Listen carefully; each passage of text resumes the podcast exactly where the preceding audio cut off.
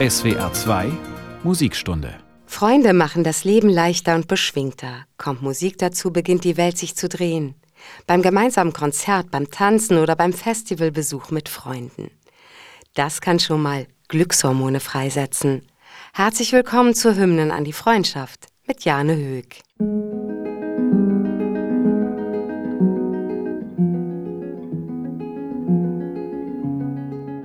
Wenn Freunde zusammen Musik machen, können sie sich manchmal gar nicht trennen. Bis tief in die Nacht hinein wird geprobt und gejammt, gesungen und diskutiert.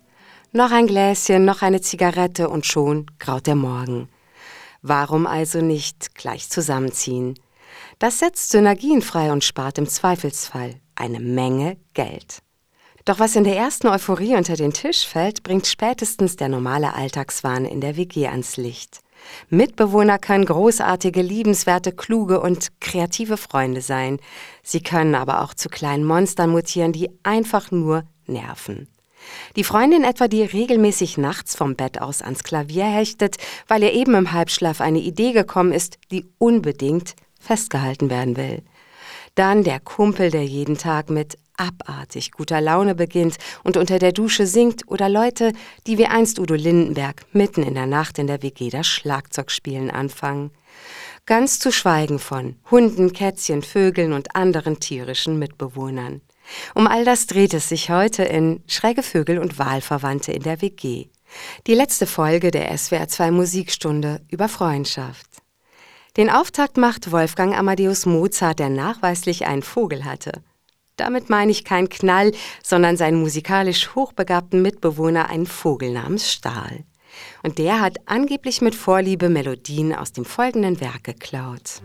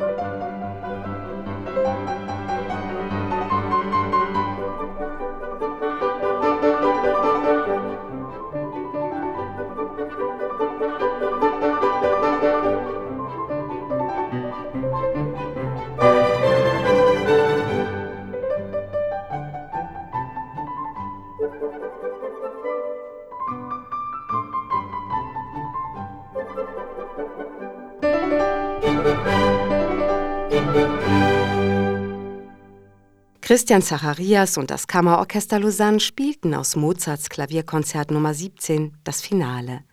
Es ist das Stück, das Mozarts tierischer Mitbewohner und Freund, ein kleiner Star, besonders gern getrellert haben soll. In Mozarts Kindheit zwitschert und zirpt, sofern er nicht mit dem Herrn Papa kreuz und quer durch Europa reist, immer irgendwo im Haus einer von vielen kleinen Piepmetzen. Die Familie Mozart liebte die musikalischen Vertreter der Tierwelt. In Wolfgangs Salzburger Elternhaus lebten mehrere Singvögel, so Anna Gallo, in Lump und Pablo, Haustiere und ihre berühmten Freunde. Als sich Mozart mit 25 Jahren als freier Komponist in Wien niederlässt, vermisst er seine gefiederten Freunde sehr.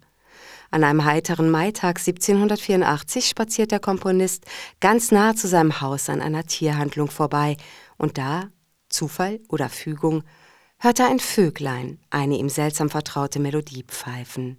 Das gibt's doch nicht. Das ist doch geklaut. Aus seinem eben aufgeführten Klavierwerk. Fast auf jeden Fall. Mozart betritt die Tierhandlung und macht den singenden Liebhaber seiner Musik ausfindig. Es ist ein Star. Diese Vogelart ist bekannt dafür, dass sie den Gesang anderer Vögel perfekt imitieren kann. Und wer weiß, vielleicht ist Mozart seine Melodie fröhlich pfeifend irgendwann draußen auf der Gasse vorbeigelaufen und der Star in seinem Käfig hat sie aufgeschnappt. Genau klären lässt sich das wohl nicht mehr. Wie dem auch sei, für Mozart ist es ein Wink des Schicksals. Er kauft den Zaubervogel und macht ihn zu seinem neuen musikalischen Mitbewohner und Freund. Im Haushaltsbuch notiert er noch am gleichen Abend 27. Mai 1784 Vogelstahl 34 Kreuzer.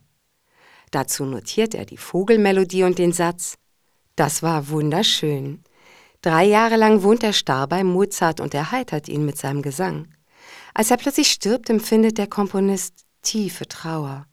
Er lässt seinen Freund feierlich im Garten der Familie beerdigen. Auf dem Grabmal steht eine von Mozart höchstpersönlich verfasste Inschrift. Hier ruht ein lieber Narr, ein Vogelstar. Noch in den besten Jahren musste er erfahren des Todes bittern Schmerz. Mir blut das Herz, wenn ich daran gedenke. Den 4. Juni 1787 Mozart.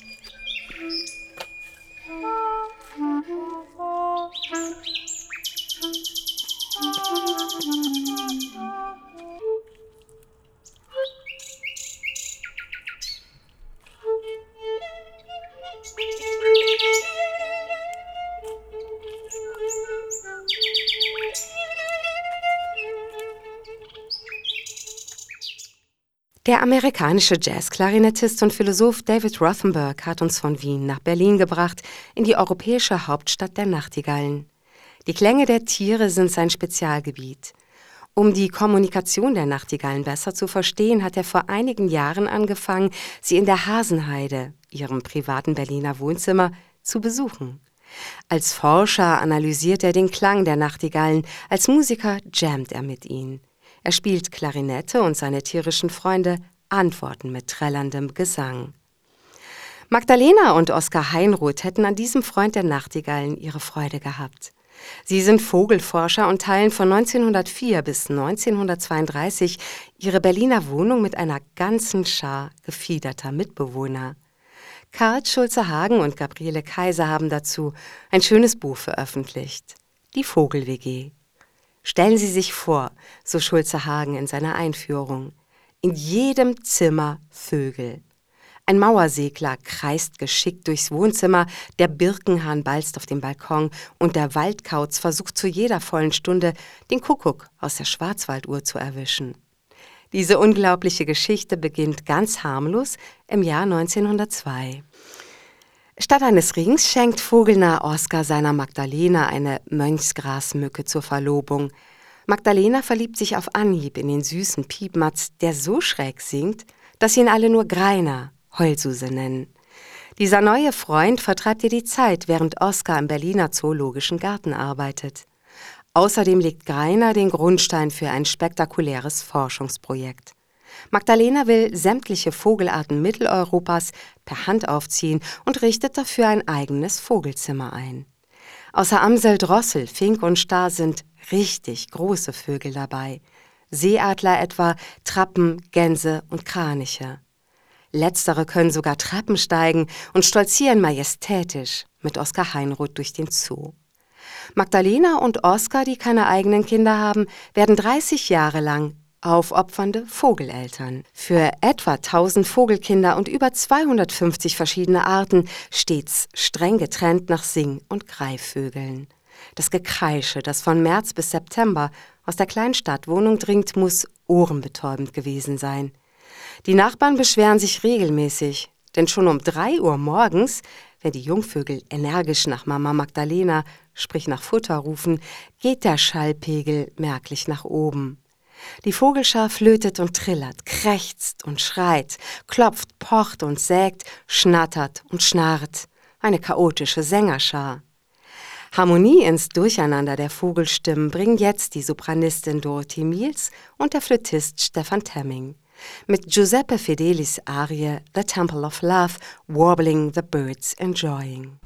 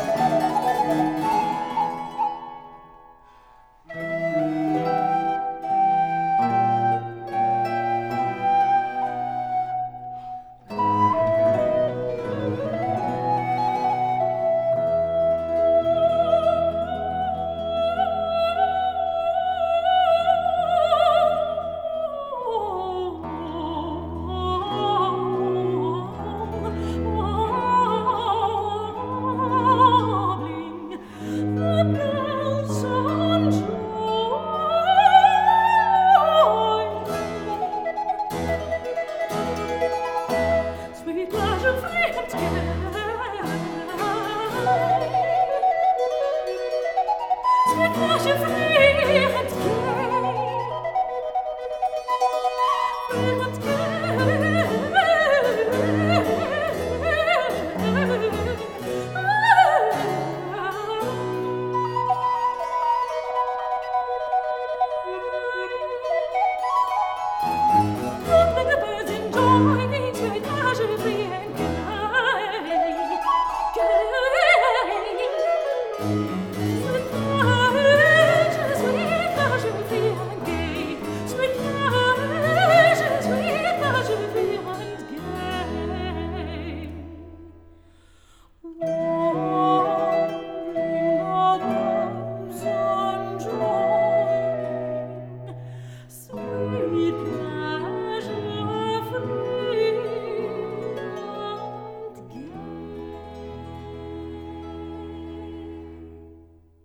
Kinderstube und Liebesnest, das beschreibt, glaube ich, die Vogel-WG der Heinruths ganz gut.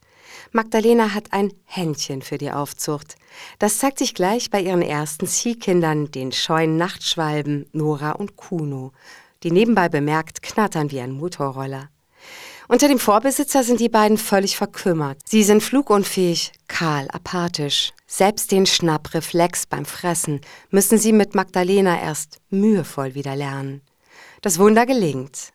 Die Sensation war perfekt, als die beiden 1908 unter den Augen des Ehepaares Heinroth auf einem Teppich im Wohnzimmer brüteten und in zwei nacheinander geschachtelten Bruten vier Junge aufzogen, schreibt der Vogelexperte Karl Schulze-Hagen. Ein britischer Ornithologe kommentiert diese Nachricht damals so. Die Heinroths sind entweder Schwindler oder Zauberer. Die Berliner Vogel-WG wird zum Publikumsmagneten für Biologen aus aller Welt. Oskar und Magdalena wollen wissen, was im Kopf jedes Vogels vor sich geht. Alles wird haarklein in Wort und Bild festgehalten und vor allem beim Ablichten ihrer Lieblinge legen sie eine Engelsgeduld an den Tag. Oskar notiert, beim Fotografieren betreute Magdalena den Vogel, brachte ihn in bestimmte Stellungen und beaufsichtigte ihn dauernd, während ich die Platten entwickelte und nachsah, ob weitere Aufnahmen nötig seien. Mit ihren akribischen Aufzeichnungen werden die beiden zu Pionieren der Ornithologie und sie liefern, noch vor Karl Lorenz, der bei ihnen lernt, die frühen Grundlagen für die Verhaltens- und Evolutionsforschung. Als ihr Werk Die Vögel Mitteleuropas endlich erscheint, liegen den Büchern sogar Schallplatten mit Vogelgesang bei. Auch das eine Pioniertat. Einfach ist das Leben mit den gefiederten Freunden aber nicht. Oskar entwickelt eine heftige Vogelallergie. Schlafen kann er nur noch mit einer Sauerstoffflasche. Wenn die Jungvögel flügge werden, können sie außerdem ganz schön aggressiv sein. Oskar wird einmal von einem jungen Habichtskauz böse attackiert. Zitat es bohrten sich die acht Krallen in meinen Hals und Nacken, so dass ich geradezu blutüberströmt flüchten musste.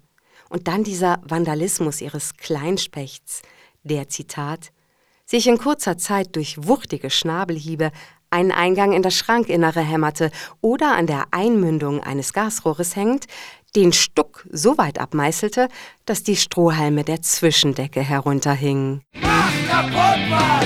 Alles kaputt macht! Mach kaputt was! Alles kaputt macht!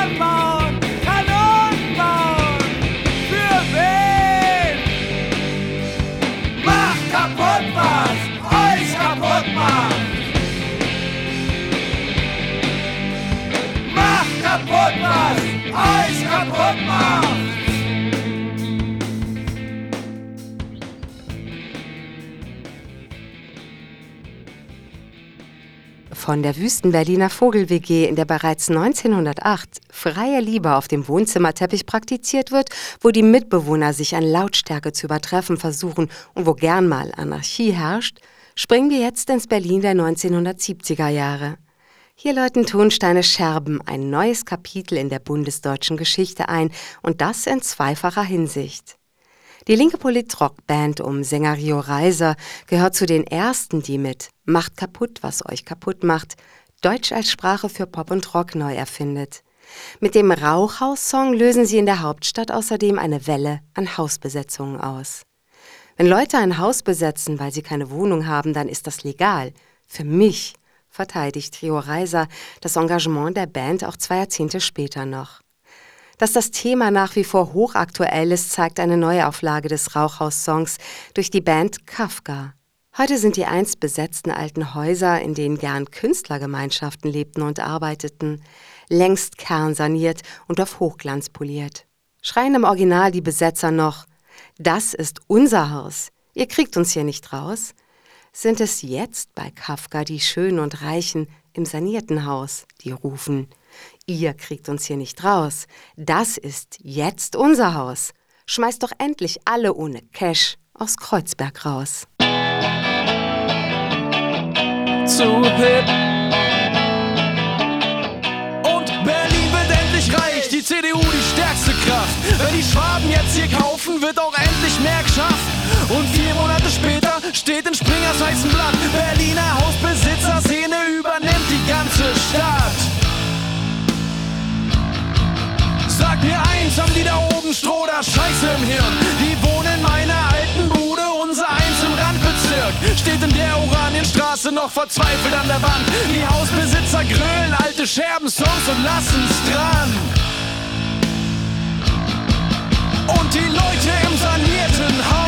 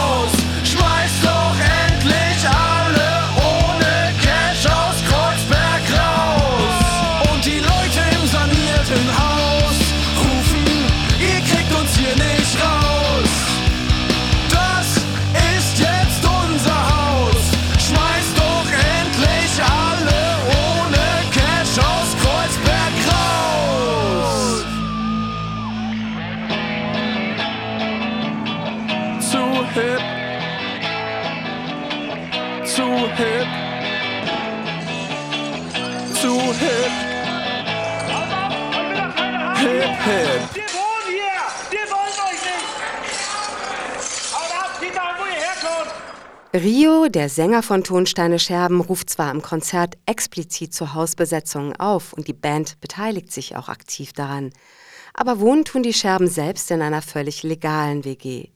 Von 1971 bis 75 am Tempelhofer Ufer 32, kurz T-Ufer in Berlin-Kreuzberg. Das Haus, in dem sich die geräumige Acht-Zimmer-Wohnung befindet, steht direkt am Landwehrkanal. Einzug war erstmal nur zu viert. Lorue, Kai, Nickel und ich, erinnert sich Rio später. Das ändert sich schnell. Wechselnde Freunde und Freundinnen ziehen ein und aus. Hin und wieder sind auch wohnungslose Straßenkinder zu Gast.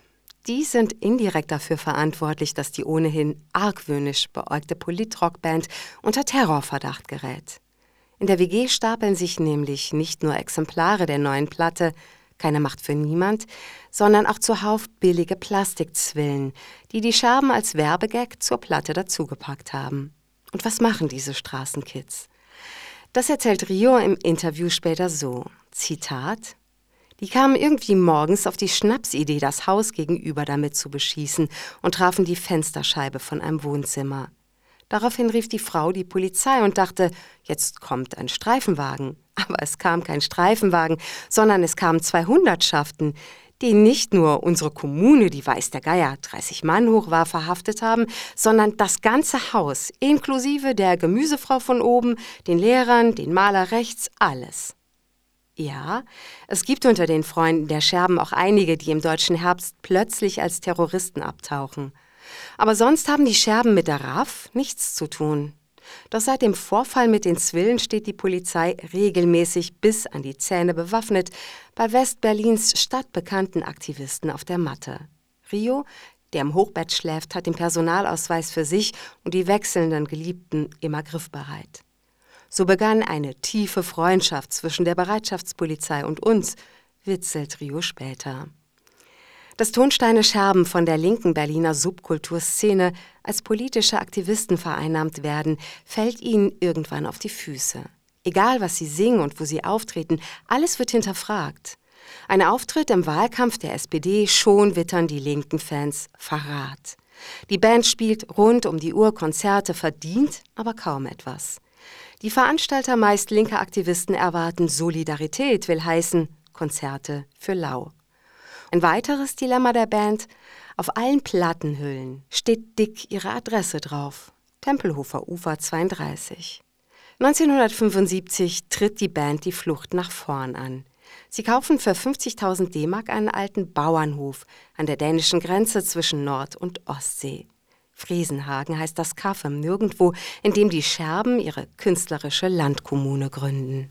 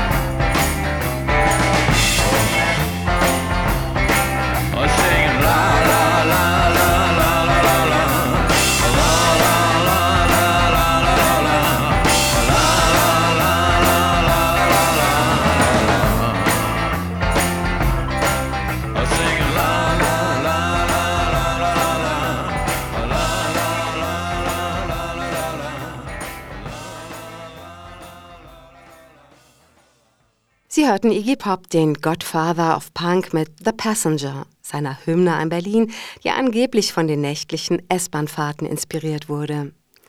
Während die Scherben abhauen, kommen neue internationale Rockgrößen nach West-Berlin. 1976 sind das Iggy Pop und David Bowie. Sie werden zwei Jahre bleiben und ziehen zunächst zusammen nach Berlin-Schöneberg. In der Hauptstraße 155 beziehen sie eine Siebenzimmer-Altbauwohnung und gründen eine Männer-WG.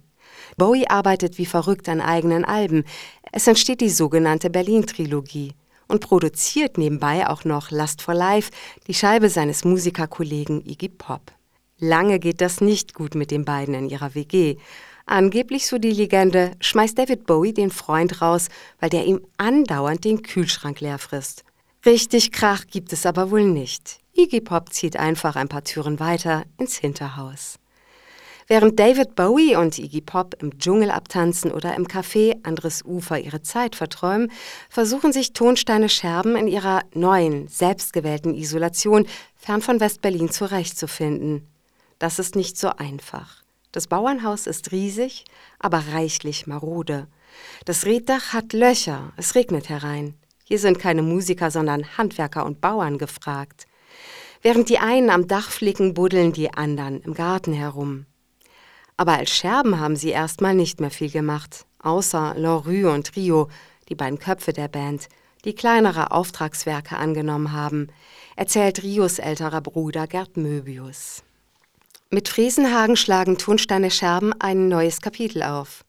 Wer aus der Gruppe mit dem Leben der neuen Landkommune nicht klarkommt, verschwindet. Die anderen wursteln sich als künstlerische Großfamilie irgendwie durch. Es war, so Gerd Möbius, eine Wahlfamilie, keine, in die man hineingeboren wurde. Wahlverwandte sind Freunde, die sich freiwillig zu einer Familie zusammenschließen, weil sie sich mögen und es genießen, Zeit miteinander zu verbringen. Aber der Traum von der Wahlfamilie bekommt bald schon erste Risse. Vor allem, weil die Scherben chronisch pleite sind. Oft haben sie kaum mehr als 15 Mark am Tag, um sich und die ganze Family zu ernähren. Hin und wieder verdienen sie sich als Helfer in der Landwirtschaft etwas dazu. Was jetzt fehlte, war das, was sie in Berlin zu viel des Guten oder des Schlechten hatten. Gedrängt zu werden, Songs über und mit dem politischen Alltag zu schreiben. So sieht es Rios älterer Bruder Gerd Möbius. Anfang der 1980er Jahre zieht die heutige Kulturstaatsministerin Claudia Roth in Fresenhagen ein. Sie soll als Bandmanagerin Schulden abbauen und neues Geld reinholen. Aber Schneewittchen, wie die verbliebenen sieben Scherben flachsen, kann das Projekt nicht mehr flott machen. Mitte der 1980er ist der Traum von der Landkommune ausgeträumt. Die Band löst sich auf. Aus Sänger Rio wird der Solomusiker und Schauspieler Rio Reiser. Der König von Deutschland stirbt 1996 überraschend an Herz- und Kreislaufversagen. Lina Mali erinnert jetzt mit ihrer Version von Zauberland an die verlorenen Träume des Sängers und Komponisten Rio Reiser.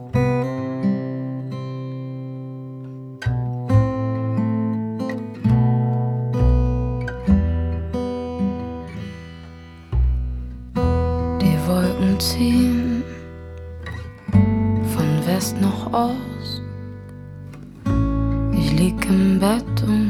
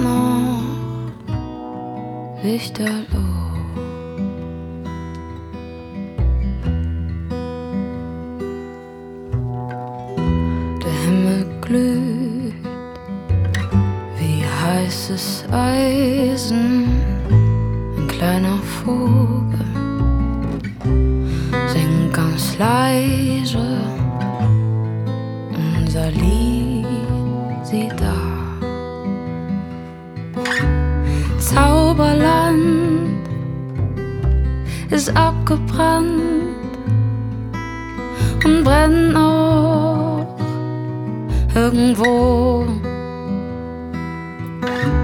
Zauberland ist abgebrannt und brennt noch lichterloh.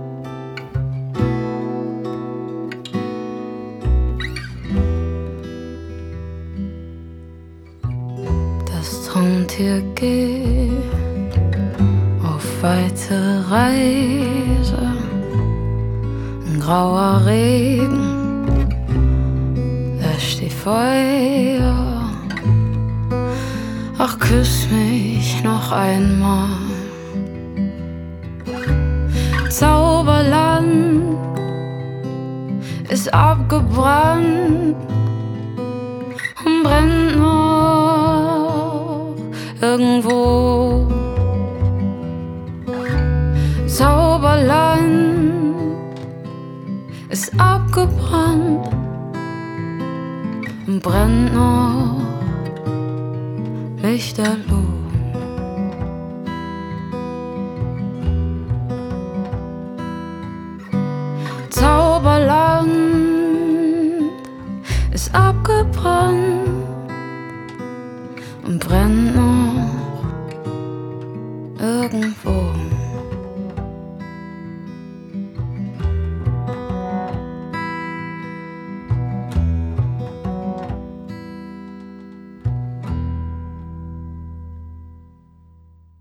Während Tonsteine Scherben ab 1975 auf ihrem Bauernhof irgendwo im Nirgendwo einem langsamen Aus entgegensegeln, mutiert die Villa Rondel im schicken Hamburger Stadtteil Winterhude zur Villa Kunterbund.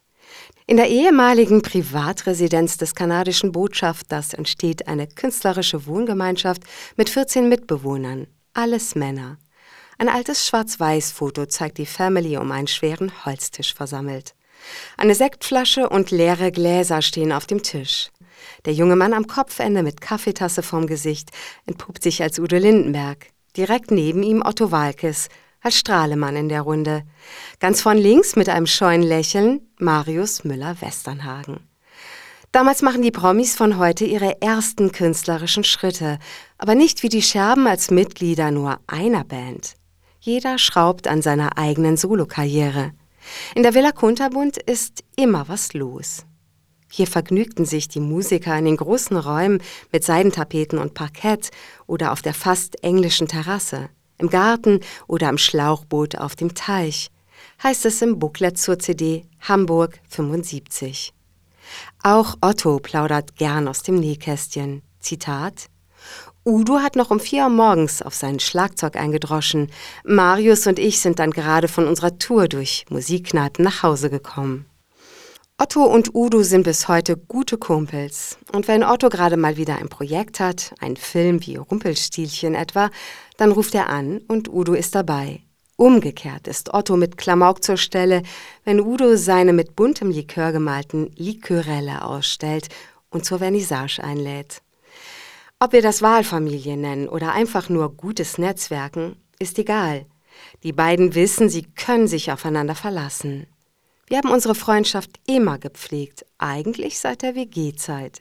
Hat mir Udo schon vor Jahren verraten und gleich eine Anekdote angehängt. Zitat Das ist ewig her, als ich noch das Wasserbett hatte und über ihm wohnte. Manchmal hatte ich Besprechungen auf dem Wasserbett und dann wurde das ein bisschen zappelig und dann krachte das durch und tropfte ihm unten auf den Kopf. Otto und Udo haben aus den alten Zeiten einen festen Kreis von Freunden und Freundinnen herübergerettet. Und wenn es irgendwo brennt, rufen sie sich an. So funktionieren auch Udos Rock gegen Rechtskonzerte. Er quatscht mit allen, von Nena über Nina bis Otto und Peter Maffei.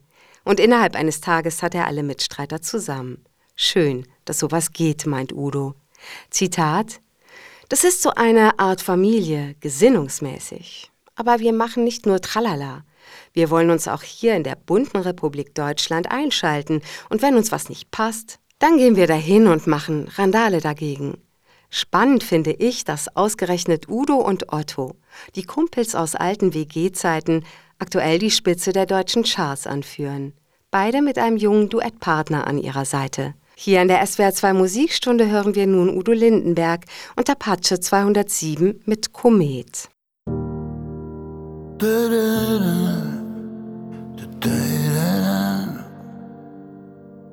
Ich hör die Möwen singen am Hafen, das letzte Lied zum Rauschmiss. Zählt schon lang nicht mehr die Jahre die ich im dichten Rauch sitz. Hier war vorher mal ne andere Bar, doch der Schnaps schmeckt noch genauso. Und wenn ich irgendwo zu Hause war, dann immer dort, wo der Applaus tobt. Und wenn ich geh, dann so wie ich gekommen bin, wie ein Komet, der zweimal einschlägt Vielleicht tut es weh, doch will auf Nummer sicher gehen, dass ich für immer leb. Lass uns nochmal aufdrehen. Und wenn ich geh, dann so wie ich gekommen bin, wie ein Komet, der zweimal einschlägt. Vielleicht tut es weh, doch will auf Nummer sicher gehen, dass ich für immer leb. Lass uns nochmal aufdrehen. Lass uns nochmal aufdrehen. Nimm aus dem Club das Glas mit. Konfetti liegt auf den Straßen. Trage mit Stolz die Fahne. Ex den allerletzten Schluck. Wo sind die letzten Tage? Frag ich den Taxifahrer. Und er fragt mich, was ich will. Ich will nicht einschlafen. Ich will ein Fußabdruck von mir stärker als die Zeit. Und ich sage dir, kein anderer Fuß passt da noch rein. Also bitte setz mich nicht zu Hause. Himmel sehen. Ja, wenn ich gehe, dann so wie ich gekommen bin, wie ein Komet, der zweimal einschlägt. Vielleicht tut es weh, doch will auf Nummer sicher gehen, dass ich für immer leb. Lass uns nochmal aufdrehen. Und wenn ich gehe, dann so wie ich gekommen bin, wie ein Komet, der zweimal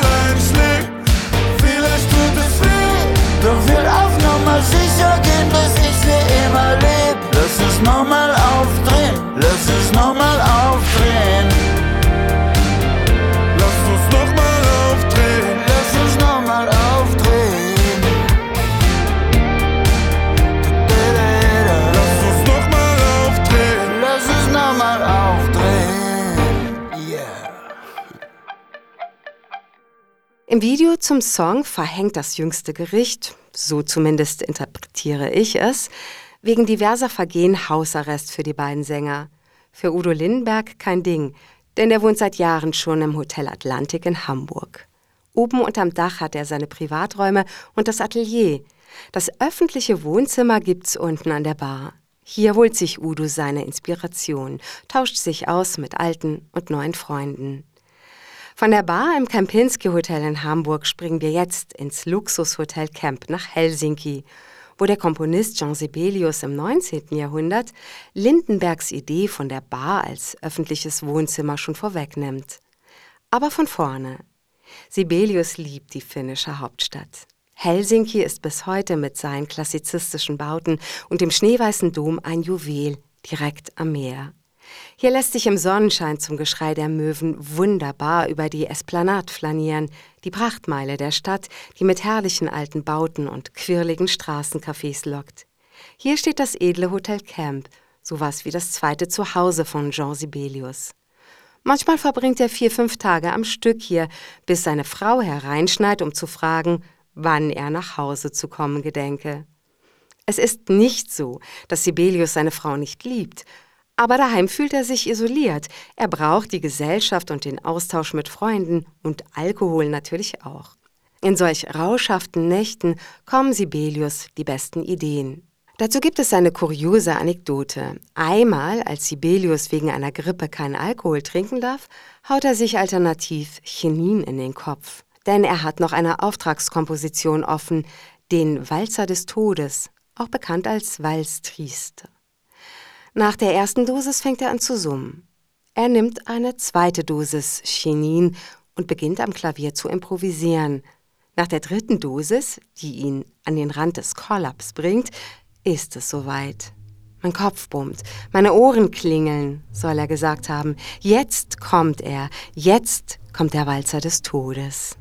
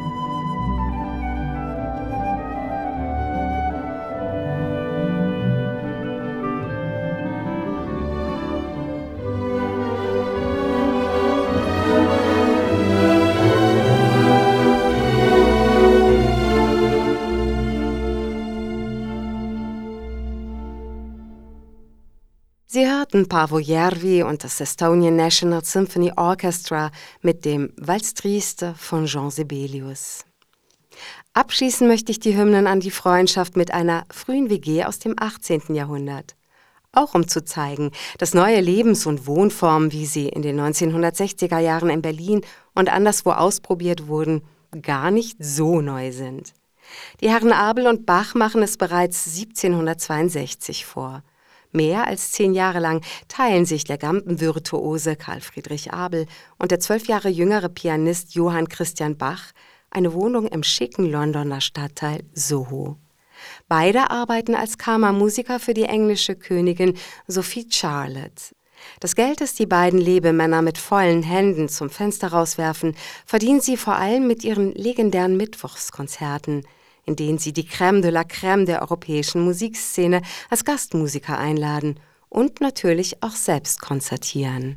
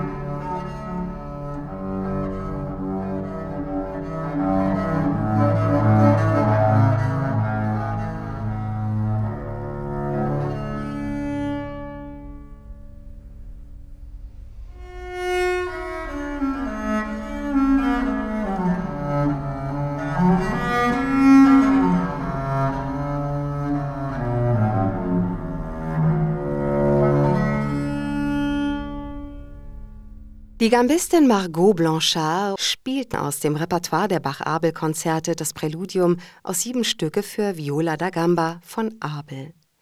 Das Gespann Abel-Bach teilt nicht nur die gleiche Wohnung. Die beiden Musiker entwickeln auch die geniale Idee, ihre Konzerte als exklusives Abo zu vermarkten. Wer teilnehmen will, muss gleich mehrere Konzerte am Stück buchen und auch zahlen. Das Abo ist so teuer, dass es sich nur die High Society leisten kann. Genau das ist gewollt. Dafür garantieren Abel und Bach ein Konzertevent, das Ohren, Augen und Gaumen anspricht. Die Künstler selbst lassen keine Party aus. Alkohol fließt in rauen Mengen, auch mit Freunden zu Hause in der WG. Mitte der 1770er Jahre beginnt es bei den beiden aber zu kriseln. Erst heiratet Bach die Ex-Geliebte von Abel und der muss aus der WG ausziehen, dann übernehmen sie sich 1775 finanziell mit der Eröffnung eines eigenen Konzertsaals in den neuen Hannover Square Rooms. Der Saal ist zu teuer und die Abo-Idee inzwischen abgenutzt. Das Leben der Freunde gerät in Schieflage. Sie haben Geldsorgen und sind beide alkoholkrank. Als Bach 1781 verarmt stirbt, setzt Abel die Konzerte noch ein Jahr lang alleine fort. Dann muss er aufgeben. Ruhm und Geld sind aufgebraucht. Was vom Freund und der gemeinsamen WG-Zeit bleibt, sind ferne, glückliche Bilder. Freunde hinterlassen Spuren Cellavi. Egal, ob sie im Streit auseinandergehen, durch den Tod getrennt werden oder der junge Morgen die Nachtschwärmer für den Augenblick aus der WG auf die Straße treibt. Im Zimmer geblieben ist der Tabaksrauch. Ihr geht, gern ging ich auch. Heißt es in Freunde, einem Gedicht von Inge Müller. Ich sehe eure Schatten wandern, einer vorüber in dem andern. Die Wände um mich geben keinen Ton. Wo sind eure Stimmen? Kein Echo. Schon ist alles leer. Ich find nicht, was ich hab und geh und wasche für morgen die Teetassen ab. Hier in der SWR 2 Musikstunde läuft zum Abschluss der Hymnen an die Freundschaft das Rondeau aus den sechs Quartetten, die Johann Christian Bach seinem Freund Abel hinterlassen hat. Es spielen Thomas Fritsch, Viola da Gamba, Daniel Deuter, Violine, Goarei, Oboe und Inka Döring, Violoncello.